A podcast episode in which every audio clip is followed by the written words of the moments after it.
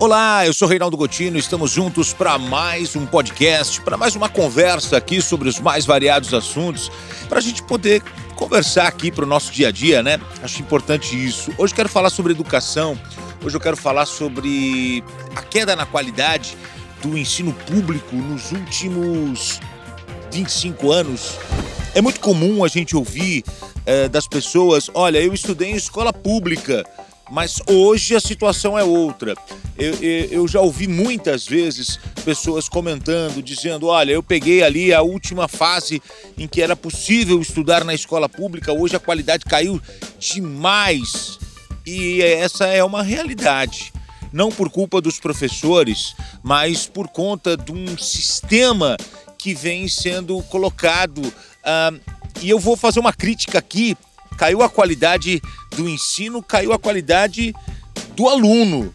Né? Hoje, você atuar como professor na rede pública é realmente muito complicado. Uh, o professor não tem autoridade nenhuma dentro da sala de aula. Hoje, é, no nosso podcast, eu queria conversar com você sobre essa questão estrutural do nosso país, que envolve principalmente a educação é, o Brasil não é, nunca foi e não sabemos se um dia esse país será o país das oportunidades, onde as pessoas crescem e podem escolher o caminho que elas vão trilhar. Em cima disso, eu gostaria de compartilhar com vocês pensamentos sobre quantas pessoas perderam a oportunidade, quantas pessoas se perderam no meio desse caminho porque não tiveram uma chance, não tiveram a oportunidade ideal, Quantos cientistas, quantos advogados, quantos professores, quantos médicos, quantos profissionais incríveis nós poderíamos ter nesse país se as pessoas tivessem alcançado o curso superior? Se elas tivessem chegado a uma faculdade. O ponto que eu quero é, chegar nesse momento é que tudo passa pela educação. E aí, educação é no sentido escola, é no sentido prédio, é no sentido qualidade de ensino, é no sentido é, de você sair preparado. Porque tem a educação que os pais devem é, é, orientar os seus filhos, é, é, ensinar os seus filhos. Essa é a educação que a gente fala é, no dia a dia sobre, olha, essa criança tem educação, essa pessoa tem educação, essa pessoa não tem educação. Tem a educação do berço, tem a educação de casa mas eu estou falando no sentido educação, educação e ensino. Se essas pessoas tivessem chegado a uma faculdade, a vida seria outra. Ou se essas pessoas tivessem chegado a uma faculdade com qualidade, com aprendizado, o futuro seria outro. Eu me recordo da minha época de escola, escola pública, escola estadual, Francisco Borges Vieira. Quantos alunos brilhantes, Quantos jovens estudiosos que conseguiam se destacar nas mais variadas matérias, mas depois tiveram que parar de estudar para trabalhar, tiveram que parar de estudar para sustentar suas famílias, tiveram que esconder os seus talentos porque não sabiam onde aplicá-los. Eu queria compartilhar com vocês um dado de que apenas 36% dos alunos da escola pública chegam à universidade. De cada 10, menos de 4 vão à faculdade. De cada 100 alunos da rede pública, mais de 60 param de estudar antes. Ou seja, se você vai para a escola particular, olha só, esse é um número diferente. Quando a gente transfere para um ensino privado, se você vai para a escola particular, de cada 10 alunos, 8 vão seguir no curso superior. É quase o inverso.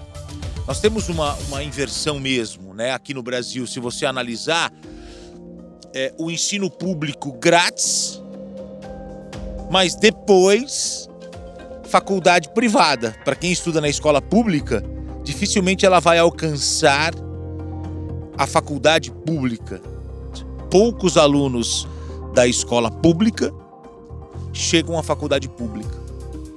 Quando a gente traz para o nosso dia a dia ensino público grátis, depois faculdade privada.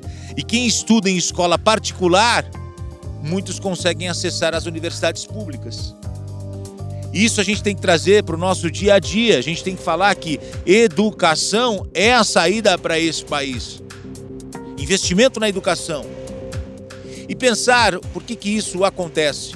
A pessoa não tem condições de pagar uma escola particular, ela estuda na escola pública, mas quando ela chega na faculdade, ela é obrigada a ir para uma faculdade particular, porque ela não, tem condi não teve condições.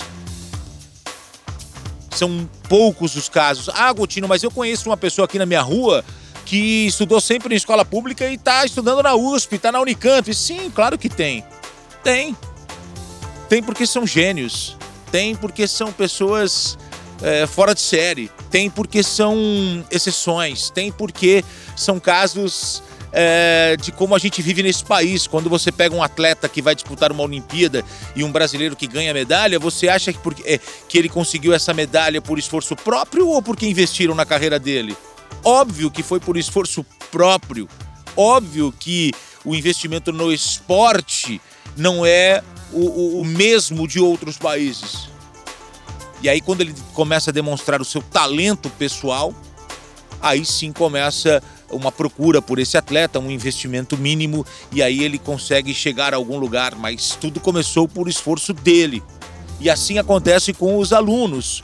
Com... Mas eu, eu vejo que o Brasil poderia ter muitos, muitos, muitos outros que não tiveram esta oportunidade porque tiveram que deixar de estudar, tiveram que interromper a sua caminhada estudantil por conta de família, por conta de dinheiro, por conta de sustento. E isso é muito triste para o nosso país. Porque eu me recordo na minha época de escola que eu olhava para um garoto que estudava na minha frente e falava: Nossa, esse cara é muito inteligente. Nossa, esse rapaz, onde ele vai chegar? E muitos deles não chegaram a lugar nenhum. Culpa deles? Não. Culpa de um sistema é, educacional, culpa de um país que não olha para os seus. Essa é a grande realidade. O Brasil é, vem sofrendo nessa, é, nessa é, caminhada na área é, de ensino há muitos anos. Eu ouso dizer aqui há 20, 25 anos que o Brasil é, vem caindo muito na sua qualidade pela sua estrutura da esfera municipal, estadual, federal, é, é, o Brasil não investe na educação pública, principalmente é, para os mais jovens. Nós temos grandes e importantes universidades públicas, mas aí a gente está no topo da pirâmide.